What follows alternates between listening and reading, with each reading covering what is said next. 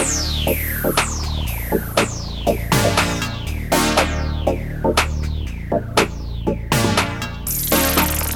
a todos, bienvenidos a Palomitas con Salsa, episodio número 3. Mi nombre es Leo Daruto.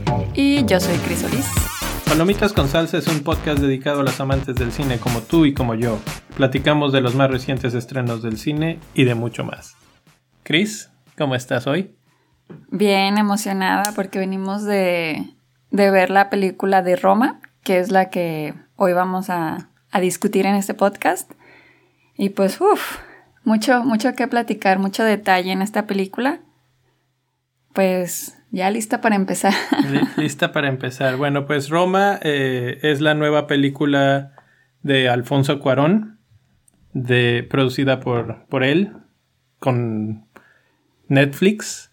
Y pues creo que ahí empieza la, las cosas interesantes de esta película, porque es una película que es un riesgo básicamente que todo mundo toma en este momento. Mm, Cuarón porque dice voy a hacer una película en la cual la protagonista es la sirvienta de la casa. La película va a ser en blanco y negro y este y va a llevar un ritmo y un tono muy particular.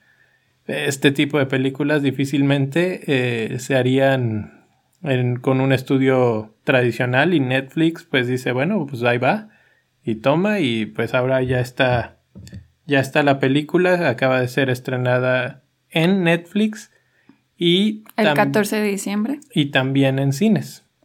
La cuestión en los que se dejaron. Eso, la cuestión aquí está bien interesante porque parece ser que los cines están así como haciendo una especie de boicot en el que dicen, ah, no, bueno, si no tenemos nuestros 90 días antes de que se salga tu película en Netflix para todos, pues entonces no la ponemos. Exactamente. No, no. Eso es el principal problema de por qué no está en, en las salas. Al menos en México, eh, pues que son los clásicos, el Cinépolis, Cinemax, ninguno de ellos lo, tengo entendido que ninguno de ellos lo está proyectando. y en otros lugares del mundo, aquí en Estados Unidos es así, en Canadá también tengo entendido que en ciertos ciertas salas, ciertos cines están tomando la, la película y la están proyectando, pues.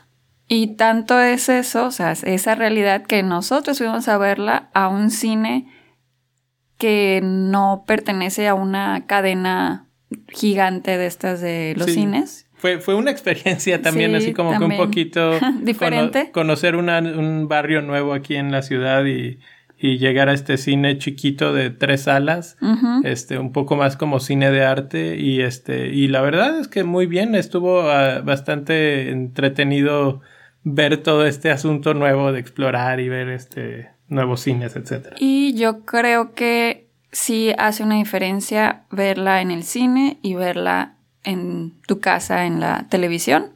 Entonces yo creo que fue una buena decisión haber ido al cine. Claro, bueno, yo insistía, cuando ahora que la acabamos de ir a ver, ya está en Netflix, o sea, en la mañana cuando estábamos desayunando y puse Netflix y, y estaba ahí y dije, podría darle play ahorita mismo y ya, se acabó. Pero bueno, sí tenía ganas de verla casi casi como Dios manda, ¿no? Y una de las razones es eh, porque yo había oído, yo ya había escuchado en algunas entrevistas o, o, por ahí en internet que habían asuntos de esta película que estaban muy cuidados, muy detallados, entre ellos el sonido. Sí, entonces esta película está grabada en Dolby Atmos y este y es una experiencia muy atmosférica, envolvente, de eso que estaba yo sentado en el cine y de repente como que me daban ganas de voltear a ver quién estaba hablando atrás de mí y en realidad era la película la que estaba sí, Era, eso estuvo extraño también para mí al principio de que qué está pasando, pero luego ya te vas dando cuenta que es parte de la película y la verdad a mí me gusta mucho eso porque se siente como que estás ahí pero tú estás oyendo a lo lejos los diálogos de, de los otros personajes. Estás inmerso. Estás, te sientes inmerso en la escena, entonces eso está súper padre. Eso. Nunca lo había experimentado yo en, en, otra película, no sé si tú. Pues sí, en, en, las películas que tienen esta característica y que el teatro este, en el que las estás viendo, la sala en la que las estás viendo, este, pues esté equipada para, para tales efectos. Entonces, pues eso es en el, eso y bueno, obviamente verla en la pantalla grande, en el asiento cómodo, este, tus palomitas con salsa, etcétera, este, pues todo eso suma y, y la experiencia, pues sí es recomendable si tienen un cine que la esté proyectando cerca de ustedes, es, es recomendable hacerlo así, si no, eh, yo creo que también se puede disfrutar en la comodidad de la casa. Digo, la ventaja de esta película es que va a llegar a mucha, mucha gente y yo creo que esa es una de las concesiones que Cuarón dijo, bueno, pues si no la van a ver muchos en cine, por lo menos la van a ver muchos en su casa. Y este, y bueno, si en su casa tienen un buen sistema de sonido o algo así, eh, también se puede disfrutar muy bien y este, no, no le van a perder tanto. Pero fuera de eso, la película tiene una cantidad de asuntos de estética y de estilo este, muy grandes. Para empezar, que la película es en blanco y negro. Entonces eso es... La, para mí que la película estuviera en blanco y negro, inmediatamente me transformó a pensar que era una memoria de él, de Alfonso Cuarón. Entonces, eh, pues esta película según tengo entendido, está dedicada, como ya creo que lo mencionaste esto, ¿no? Está dedicada a Livo, que es la nana que lo cuidó a él, ¿no? Sí, bueno, eso sale en la escena final de la película, cierra con el... Sí, para Livo. Que, es, es dedicada a ella. Entonces, como que la película se siente así, como que él está recordando eh, su relación con Livo más otras cosas que pasan en, durante la película, pero pues no sé, se me hizo interesante que estuviera en blanco y negro porque también eh, los están muy bien cuidados los blancos y los negros, o sea, la iluminación estuvo muy bien para que se, los colores en blanco y negro se vieran bien. Sí, no se sobresaturen ni se vean demasiadas sombras, está muy nítida. Creo que la grabó en digital, entonces este está muy, muy nítida la imagen, pese a que es blanco y negro, no pierdes detalle. Y, y en cierta forma parece eh, que esto es, eh, bueno, es a propósito, pero es a propósito tal vez para no quitarte la atención de lo que está sucediendo con otras cosas, no distraerte. Porque otra de las características de esta película es que la cámara no está en primera persona, no eres tú un personaje que está viendo a la otra, a los otros actores, digamos, pero este tampoco eres, estás como alejado en el cuarto, estás en una esquina del cuarto como un espectador, un observador ajeno de la precisamente como si fueras parte de la memoria de Cuarón y lo estás viendo desde la esquina del cuarto y la cámara hace paneos de izquierda a derecha, de arriba a abajo, etcétera, y te muestra todo este el panorama. Él habla en entrevistas que a, él le interesa mucho que el personaje y el fondo vivan casi que en el mismo plano y que el fondo tenga su propio protagonismo.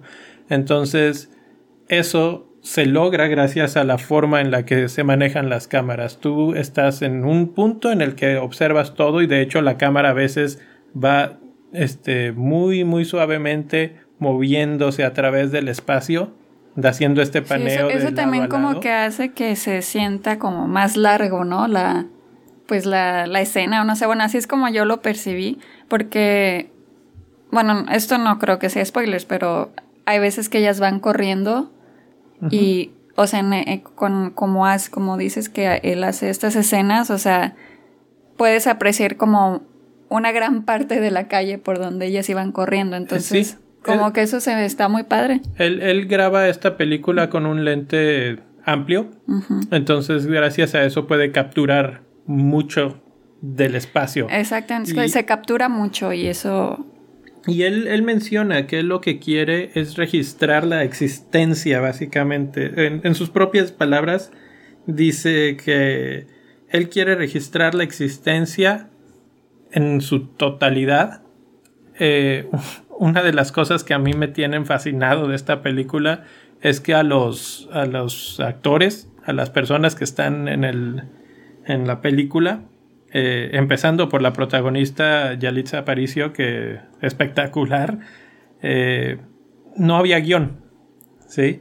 Y entonces él lo que hacía es que les daba instrucciones de qué era lo que pretendía de la escena. ¿sí? A nadie les dio el guion, en ningún momento de la película nadie lo había leído. Este... Sí, los actores no sabían de qué se trataba la película y mm, como mencionaste, eh, pues no había un, guion. Y lo que... Bueno, sí había un guion, no se los daba a ellos. No se los daba a ellos, exactamente. Sí.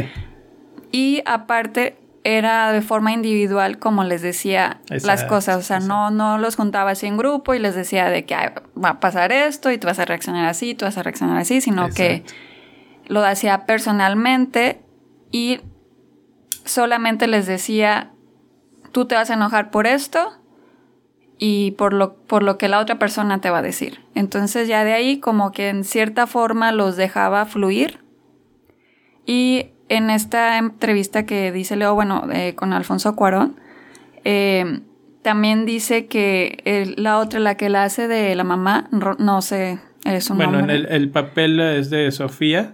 Es Sofía, ella es la mamá, ¿verdad? Sí. Eh, ella es una, una, actriz pues más este preparada, o sea que, porque comparado por ejemplo con Yalitza, esta es la primera vez que actúa. Entonces, pues yo creo que para ella es más fácil adaptarse que le, o sea, esta forma de, trabajo. Pero para esta otra actriz, eh, sí comentó que al principio a ella sí le costó mucho trabajo como que dejarse fluir y no querer controlar eh, las cosas en la escena. Pero que poco a poco eh, fue fluyendo. Ah, se llama Marina de Tavira, la, la, la actriz que les estoy diciendo. Entonces, esta eh, forma de trabajar de Cuarón con esta actriz logró que ella trajera un papel muy auténtico a la, a la película y con reacciones y emociones muy auténticas. Definitivamente. Lo cual eso se me hace también súper padre. En, en, esta entrevista que la vamos a poner en las, en las notas del show para que la puedan ver porque está muy, muy interesante cómo él explica su proceso creativo, ¿no? Pero entonces él dice, al niño le digo, tú vas a, vamos a decir, a gritar en esta escena, pero a ella nada más le digo, tú vas a reaccionar a lo que haga el niño, ¿sí? Y luego al otro niño le daba otra instrucción, pero la instrucción era, se contraponía en algunos casos, entonces ella tenía que reaccionar a los dos niños. Y entonces eso es algo que en realidad pasa para las mamás, ¿no? Que de repente tú le dices como mamá, este, niño, ven para acá, y este, y él hace lo que quiere, y el otro hijo de repente dice, ah, pues yo también, y sale corriendo para el mismo lado. Eso pasaba en la película y pasaba sin guion. O sea, ellos no, no, lo ah, habían ensayado así. Entonces, una de las cosas que es este, evidente para mí en la película es que yo cuando salí, mi primera descripción de la película fue esto, más que una película, es una fotografía de la realidad. Es así como que plasmó la realidad en dos horas de, de cinematografía, pero se siente, se respira 100% auténtico. Sí, yo creo que también otra de las cosas que ayudan a eso es que en la película en sí hay poco diálogo. La verdad no, no habla mucho la gente, pero eh, las emociones de los personajes se expresan eh, como a través de imágenes en la, en la escena, o sea, como... Sí, transpiran en la escena y el espectador es el que elige interpretar. sentir. Exacto, exacto. Entonces eso también está muy, muy padre de, de la película, o sea, que, que realmente sí, sí te transmite pues sí, ah, él en, sus palabras dice, esto no se trataba de interpretar, sino de existir en el momento. Y así es como sucede, ¿sí? En muchas partes de la película eh, los personajes están existiendo en el momento, no saben lo que va a pasar, de repente pasa algo y ellos reaccionan a, causa o consecuencia de esto. Y este, y eso pues la, la, hace muy auténtica. Pero lo otro que es, eh, bueno, que quería platicar un poquito contigo es de la actriz principal, bueno, ahora actriz principal, eh, Yelisa Aparicio, porque su historia es sumamente interesante. Resulta que a ella eh, la encuentra, la descubre en Oaxaca, van a hacer un, casting a un pueblito muy chiquito que ahorita no, recuerdo exactamente dónde fue, y la hermana es la que pues sí tiene un poco más de preparación en actuación, etcétera, y va al casting, pero le dice a ella, le dice, oye, ven, acompáñame, ¿sí? Y ya estando ahí, eh, pues le terminan diciendo, oye, tú ven, a ver, prueba, este, qué va, qué va, este, a pasar, no sé qué, ven, queremos entrevistarte, porque la, la, el casting ni siquiera fue una especie de, a ver, ahora actúa como que estás así triste o no sé qué, dice que ella explica que fue una entrevista que le preguntaron su nombre, sus datos personales, cosas así, experiencias de vida y ya. Y que luego le volvieron a hablar otro día. Otra cosa también interesante, además de eso, es que ella no conocía a Alfonso Cuarón. No lo conocía. Cuando la entrevistaron en para, o sea, cuando le estaban haciendo el casting y todo, le preguntaron que si sabía quién era Alfonso Cuarón y ella no sabía. Entonces ella creyó, o sea, cuando la, la hablaron para el casting, ella creyó que era, era pues choro, pues, o sea, como que, ay, sí, esto no, esto, porque es muy, era muy raro que hubiera un casting en ese pueblito donde ella, donde ella, de donde ella es, y además de que llegaran y le hablaran de que no, que Alfonso Cuarón, etcétera, entonces ella no, pues e, iba muy escéptica al principio. Pues iba como que nada más así de, eh, pues ahí voy a acompañar. Sí, así como que, pero eh, poco a poco eh, se, fue se fueron dando las cosas y de hecho cuando dice que conoció a Alfonso Cuarón, no lo reconoció porque eh, ella buscó fotos en internet de Alfonso Cuarón, pero parecía que estaba más gordo antes o no sé. Y ahora está más delgado, entonces dice que lo vio y que no lo reconoció y que todavía no creía que iba a trabajar con Alfonso Cuarón, o sea que, que loco, ¿no? toda esta historia pues de por detrás de, la película en sí eh, nada más es como para construir, son capas que construyen un poco por encima de lo que la película es, pero que te, cuando, cuando se sienten y la vean, y cuando la vuelvan a ver, porque hay que verla un par de veces, yo creo, eh, pónganlas así, eh, vayan poniendo todas estas capas y van tomando una dimensión todavía más grande la película en general, ¿sí? Al saber que ella pues no es actriz, no está entrenada como actriz, es su primera vez que está enfrente de cámaras actuando con público y luego a eso añádele que no había guion, entonces ella reacciona a las cosas como le van llegando, como van pasando, hay escenas muy fuertes y ella describe no sabía yo que iba a pasar, pero cuando pasa es súper emotivo, ahora lo describiremos en spoilers pero, pero todo esto construye y dices, bueno, qué, qué forma tan brutal, tan genial de, de manejar eh, el rodaje de la película en general de, de Cuarón. Así es, eh, pues bueno.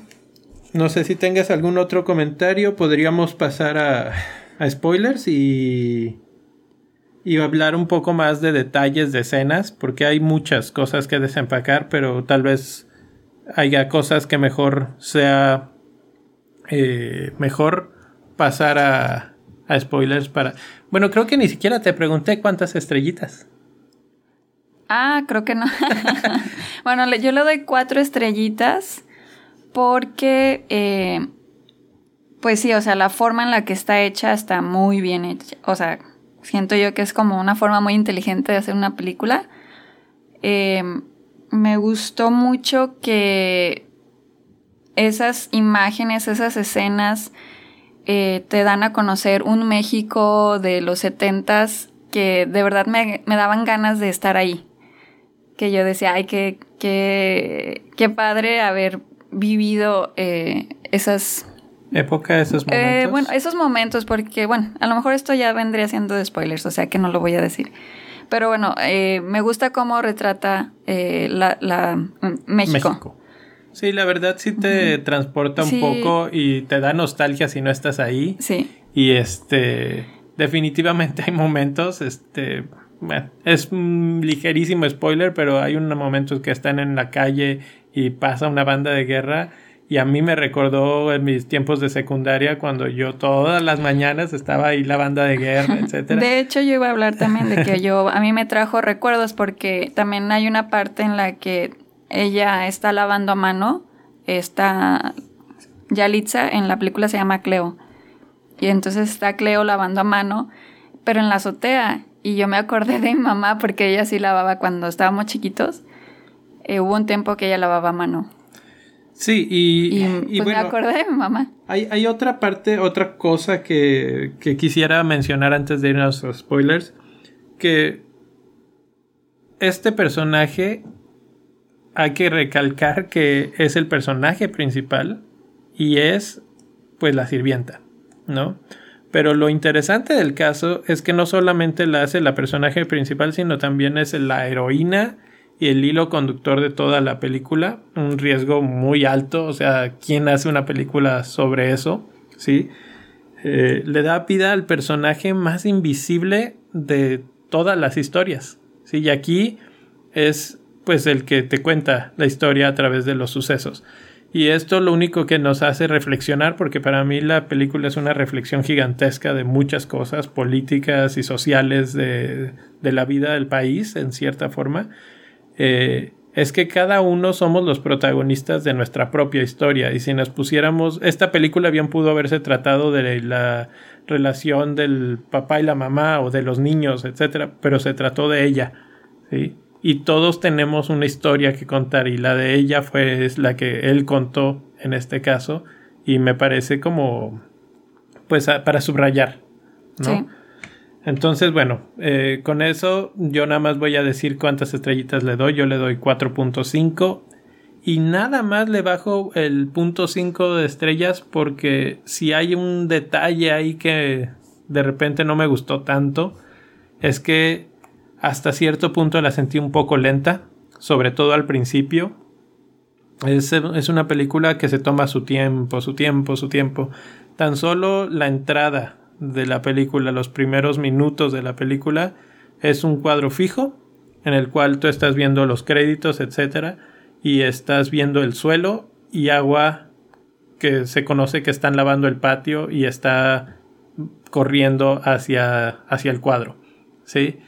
Y después, en esa, esa escena básicamente termina con un...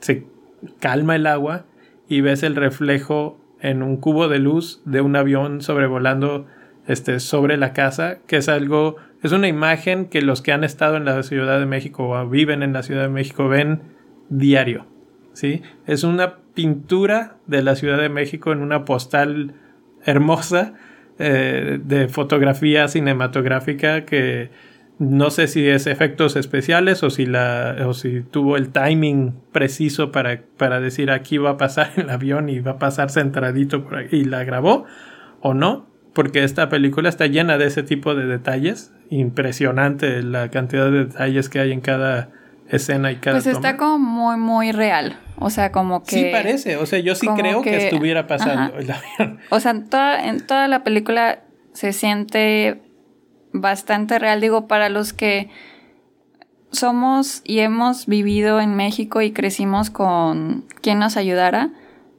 es, sabemos de que así es, como... No, sí, totalmente. Sabemos que así es, o sea, no hay, no hay una cosa que no se vea, que no esté reflejada en esta película, la verdad. Y eh, pues estos detalles que dices del, del, avión y todo, pues en la Ciudad de México siempre hay aviones, siempre, Siempre, En casa de mi abuelita me acuerdo que cuando dormíamos ahí en Navidad, etcétera, ahí pasaban los aviones a cada ratito porque estaba muy cerca de, del aeropuerto. Y este... Y cuando lo vi en la película dije, sí, es esto, esa es la Ciudad de México, la colonia Roma, etc. O sea, captura hasta el más mínimo detalle en, en esos pequeños esbozos, en esas pequeñas pinceladas. Bueno, vamos a darle paso entonces a los spoilers y platicar un poco ya más a fondo de escenas en particular. Por ejemplo, no sé cuál fue tu escena favorita de, la película. Mm, pues creo que tengo dos. Eh, la primera es cuando ella va a dar a luz. Eh, en su, con, va a dar a luz. Ajá. Y bueno, esa escena está bastante trauma, perdón, traumática y la verdad bastante triste porque el bebé se muere. Ella está embarazada, el bebé se muere y bueno, no, no, está súper triste. Entonces ahora imagínense, con todo esto que les estamos contando, de que nadie sabía lo que iba a pasar y también otra cosa es que los doctores en esa escena son reales o son doctores reales. Entonces como que ella dice que en esa escena se sintió todo muy real y que eso ella le favoreció, le favoreció para poder actuar de, la, manera en, la que actuó. Y la verdad es que es una reacción, pues obviamente, obviamente natural, pero sí. te transmite mucha tristeza. Entonces, es una escena favorita, o sea, no por lo que pasó, obviamente, pero porque realmente transmitió, porque yo oí que todos estaban llorando en el cine. es que es una escena sumamente poderosa, tiene, tiene mucho punch esa escena. Eh, Básicamente, así como resumen, ella tiene un novio, la embaraza, el novio se pela y luego, bueno, ella recorre su embarazo con, con, la familia en la que, con la que vive. La familia la apoya mucho. Eh, la apoya, etcétera, y están en el hospital este, llegan tarde al hospital porque... Por una marcha, ¿no? Porque hubo una manifestación de estudiantes, estamos hablando de que es México en 1970, hay una manifestación de estudiantes y ellos están comprando la cuna en una tienda y eso son así como todos esos detallitos, porque entonces, por ejemplo, pues algo que te está diciendo ahí la película, ¿no? Que eh, aquí afuera está habiendo caos, pero el comercio sigue. ¿no? Y entonces ellos están comprando la cuna, etcétera, pero de repente la manifestación y el pleito llega adentro con ellos. Este, hay una escena un poco traumática ahí que su exnovio la está apuntando con la pistola, etcétera.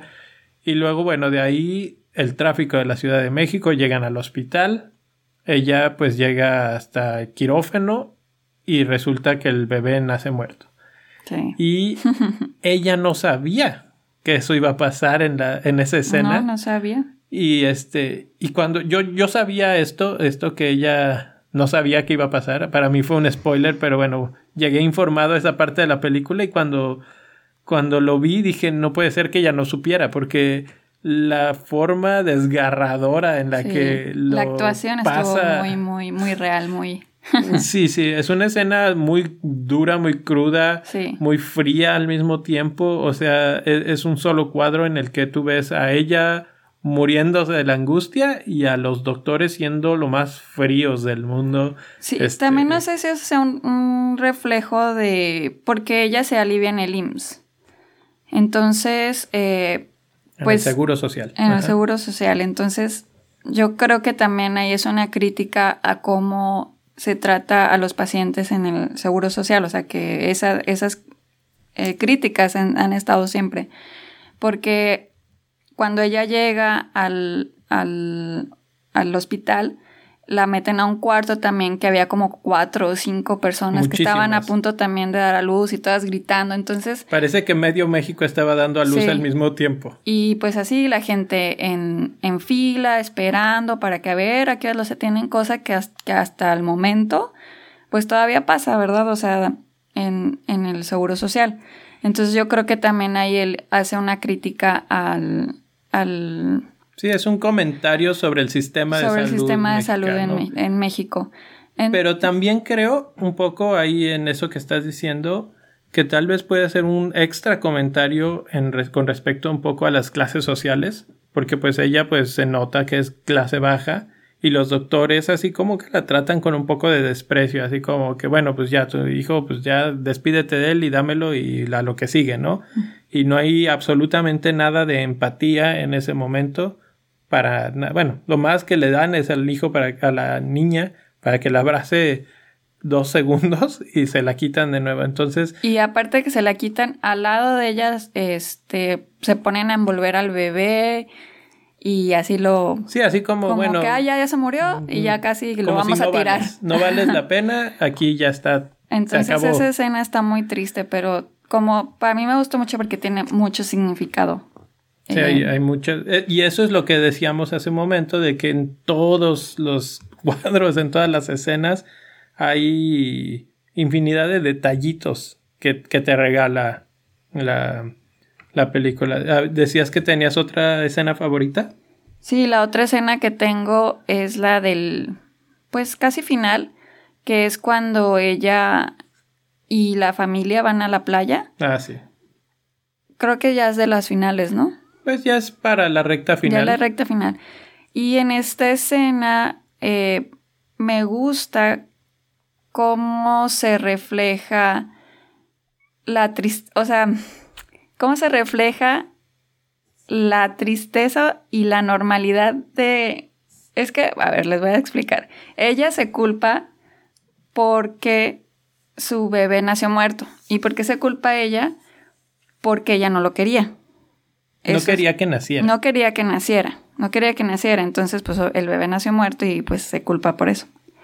Entonces, en esta escena final, ella empieza a llorar porque al, fin puede reconocer su culpabilidad y reconocer que pues le da tristeza, ¿verdad? O sea, que su hija se haya muerto. Entonces, como que me gusta mucho esa, pues ese reflejo de, de que... Fue un momento de catarsis. Sí, eh, me gusta ese, exactamente. Fue un momento de catarsis y además también ocurre en esa escena que los dos de los hijos de, de los que cuida se estaban ahogando y ella va y los rescata adentro del mar. Se estaban ahogando en el mar y ella va y los rescata. Sin saber nadar. Sin saber nadar. Entonces eso me gusta también mucho de que ella, o sea, se ve que realmente los quería y que iba a dar todo por ellos. Entonces como que todo eso me gusta y al final la mamá de ellos regresa y pues gritando así como que ¿qué está pasando? Y ya todos los niños le dicen, no, nos estábamos ahogando, pero Cleo nos salvó. Entonces todos se abrazan en, en esa escena y, ahí es cuando ella dice, empieza a llorar, dice, es que yo, ¿qué, qué dijo ella? Yo no quería que se muriera. No quería que viviera. No quería que viviera, empezó a decir, no, no quería que viviera. Y empiezo a llorar así como, como dices, así toda la catarsis y todos empiezan a abrazar. Y creo que es una catarsis para todos porque también en es cuando la razón por la que van a la playa es porque la mamá les va a decir a sus hijos que su papá ya se fue de la casa, de que ya los dejó. Entonces, pues no sé, o sea, me gusta como que esa... Bueno, esa naturalidad de la, de la vida, no sé, o sea, como que siento que es algo que pasa mucho, que, no sé, o sea, divorcios y eso, entonces como que es un buen reflejo así de cómo la gente sufre después de, de los divorcios. Eh, todo esto me da pie un poco a comentar sobre pues sobre el otro comentario gigantesco que hay en esta película, que es eso de las clases sociales, la discriminación y cómo el retrato de esos dos Méxicos básicamente es una empleada doméstica en una casa de una familia de clase media y cómo es una hay una como dualidad ahí en la que ella es este parte de la servidumbre, vive ahí con ellos, pero al mismo tiempo también es parte de la familia. Y entonces ella, eh, hay una escena que a mí me gustó, me gustó mucho porque te lo, te lo muestra, ahí es donde te lo dice claramente, ¿no? Están la familia sentados todos viendo una serie en la televisión, están todos riéndose y ella está atrás de ellos volteando a ver la tele, este, pues como de reojo un poco y como que riéndose también de lo que está sucediendo pero mientras está recogiendo los platos y mientras está este, pues alzando y toda la demás familia está viendo la película despreocupada de lo que está pasando porque ella se encarga, ¿sí? Y esa escena sigue hasta que ella se sienta junto con ellos en la sala, pero en el suelo, en un cojín, ¿sí? Entonces, eres parte de la familia, pero no eres como nosotros, no eres nosotros, ¿sí? Hay una línea muy bien delineada ahí, está muy, muy marcado. Y tan es así que al final Sofía, la mamá, la manda a hacer un té de manzanilla para el doctor, para el papá.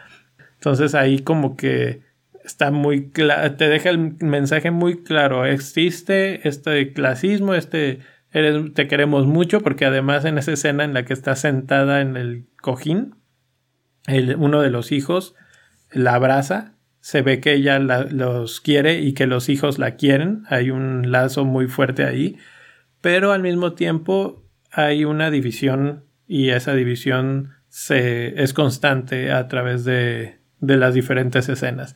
Y, y, esto, bueno, se va reflejando y como yo decía al principio, la película es un poco lenta, ¿no?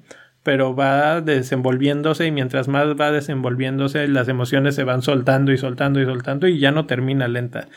Y esa escena del mar, eh, pues la familia está viviendo este proceso de el papá las engaña a la mamá y se están separando y etcétera y al final pues él se está yendo y ella se los lleva a la playa para que el papá saque sus cosas de la casa, ¿no? Y mientras tanto le encarga a ella, que no sabe nadar, a los niños para que los vea en el mar y son cuatro niños y dos de ellos se le meten lejos y este y, ella está dispuesta a dar pues básicamente la vida por ella. Por eso dije al principio que ella no solo es la protagonista, sino la heroína de, de la película. Aquí este, ella está dispuesta a sacrificarse, a meterse al mar, que además estaba súper picado, y este, va y agarra el primer hijo y agarra al segundo niño y lo saca del mar y lo rescata y en eso regresa la mamá y todos se abrazan y la toma se abre un poco y los toma con el, con el atardecer en el fondo una vez más con un timing espectacular de, de la dirección para que la escena toda culmine porque es una toma larga, no, hay cortes, entonces empieza, se mete al mar, la cámara acompaña al mar, yo creo que con una, un riel o alguna cosa, porque parece como sin esfuerzo, pero seguramente habían como 80 mil gentes atrás de esa cámara y este y termina todos abrazados en la arena. Entonces es De hecho, creo que esa, esa imagen, o sea, la imagen de esa escena es la... ¿Es el póster? Es el póster. Sí. Sí, este... Eh, eh, yo creo que pues es, es un muy buen reflejo para como el póster de lo que es esta película. Así es, la verdad, vale mucho la pena verla sin desesperarse, porque si al principio está un poco lenta. Hay que tenerle paciencia, y, Sí, hay que tenerle paciencia porque al final todo va a hacer sentido. Otra cosa que a mí me llamó mucho la atención es el papel de los hombres en esta película, porque todos eran unos canijos. bueno, todos los únicos dos pues los hombres, no, no todos, porque sale el que es como el, el, el La esposa, el chofer tiene muy poca. Pues no es nada. Sí. Es, eh, uno de esos personajes. Muy poca participación. Pero el esposo de. Pues de la dueña de la casa. Sí. O la jefa de Cleo. Eh, pues la engaña, ¿no? Imagino que por eso se divorcian. Sí. Y a Cleo el chavo que la dejó embarazada, pues se fue y luego cuando ella vuelve a buscarlo para decirle, oye, es que voy a tener un hijo tuyo. Cuando lo confronta. Sí, cuando lo confronta la trata muy mal. Muy, muy mal, muy feo. Incluso, la amenaza de golpearla. Sí, la amenaza de golpearla, muy, muy feo. Entonces, pues sí, o sea, como que no sé si también quiso hacer una crítica ahí de cómo era en, en esa época. Pues el yo creo que es otro, otro, comentario sobre el machismo. sobre el machismo, ¿verdad? Entonces, esos papeles sí me, me, me parecieron interesantes. Y también cómo dejan que la mamá pues sea la que maneje todo. O sea, porque el señor la engaña a ella Y él muy fácil, él se fue y pues ya tú te quedas ahí con el problema y todo. Entonces ella fue la que tuvo como que dar la cara, sacar la casta, buscarse un trabajo porque él no le estaba dando dinero. Otro Eh, trabajo, porque ella trabajo, trabaja de, sí. de maestra y dice, no- ahora no- voy a hacer otra cosa. Otro trabajo. Y eh, también, eh, pues ya se me fue lo que otra que iba a decir. Sí, o sea, ella, este, finalmente es la, la segunda protagonista, pero lo, lo que está diciendo aquí es, es un homenaje a las mujeres en cierta forma. Sí, yo, eso era lo que iba a decir, o sea, porque también cuando ella, eh, o sea, ella es la que les tiene que decir también que su papá se fue y que eh, ella es la que tiene que ser fuerte, Cleo es la que tiene que ser fuerte, inclusive también la, la mamá de la dueña de la casa, La abuelita. la abuelita, también creo que tiene un papel ahí importante, a lo mejor no tan así notorio, pero también es así como un reflejo de una casa mexicana, o sea que la abuelita siempre está ahí. Siempre está en el fondo arreglando, Ajá, apapachando. apapachando, entonces siendo el como soporte. que siendo el soporte, entonces yo creo que si esta es una, una película, un homenaje a lo, a lo resiliente y a lo fuerte que puede llegar a ser una mujer. Pues de hecho, eh, yo creo que lo deja plasmado en un comentario que la esposa hace, que la mamá hace, que dice, se lo hace a Cleo precisamente, le dice, este, las mujeres siempre estamos solas, nunca dejes que te digan que no. Y, y es pues cuando la, ya, este, la abandonan, a Cleo también la abandonaron. Sí, bueno, aunque ese comentario también está como que algo dolido. o sea, sí, pues es dolido, pero es así como el sello de, de lo que estás diciendo, que están solas y ellas se van a hacer cargo de su propio destino y van a hacer este cargo de los hijos y de la casa y de todo, porque en toda la película el papá, de hecho, se me hace muy interesante la forma en la que lo transmite también Cuarón aquí, cuando la primera vez que introduce al papá, eh, él llega en el carro, pero nunca le ves la cara. Es como un personaje que, que está abstraído de la relación, como que su ego es más allá de, de lo que hay en esa casa. Está por encima o por afuera de la casa. Entonces los personajes que realmente tienen peso son femeninos. son todos los femeninos, exacto. ¿Cuántas cosas? Hay muchas cosas. Hay que- otra cosa de que otra comentar. que no que no me gustó mucho cuando están en el en el ¿a dónde fueron con la familia? Ah, que van a un camping. Sí. sí, que van a un camping y hay un incendio en la noche. Ajá. Entonces, eh, todos los que están, porque van ahí al camping, pero es como mucha familia de parte de, de la mamá, o sea, de la dueña de la casa, y va mucha gente. Entonces, eh, se empieza a incendiar el bosque, parece. Entonces, todos los trabajadores y todos los primos, los tíos, etcétera, salen con botes de agua para, ah, pues, acabar con el incendio. Pero de, de repente de la nada uno, uno se pone a cantar.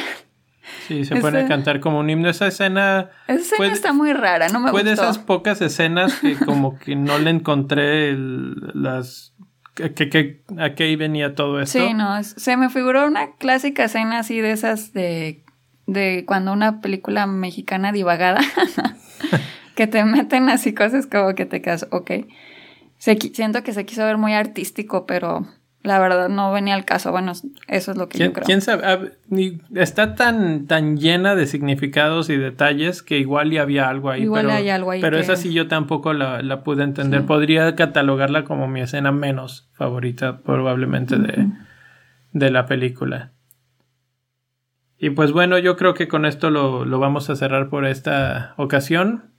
Muchas gracias por, Por escucharnos, por gracias escucharnos, por, por estar aquí. por descargar nuestros podcasts y también si, si pueden darnos eh, review, Suscríbanse, y suscríbanse. suscríbanse, denos se los like, agradeceríamos eh, mucho. denle share, reviews, etcétera. Escríbanos algún comentario ahí en iTunes o en Google Play o donde estén descargando este podcast. Y a nosotros nos pueden encontrar en Twitter.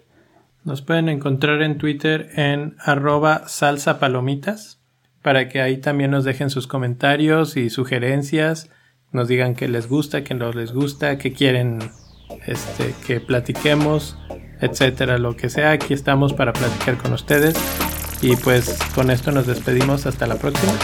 Nos vemos. Bye. Bye.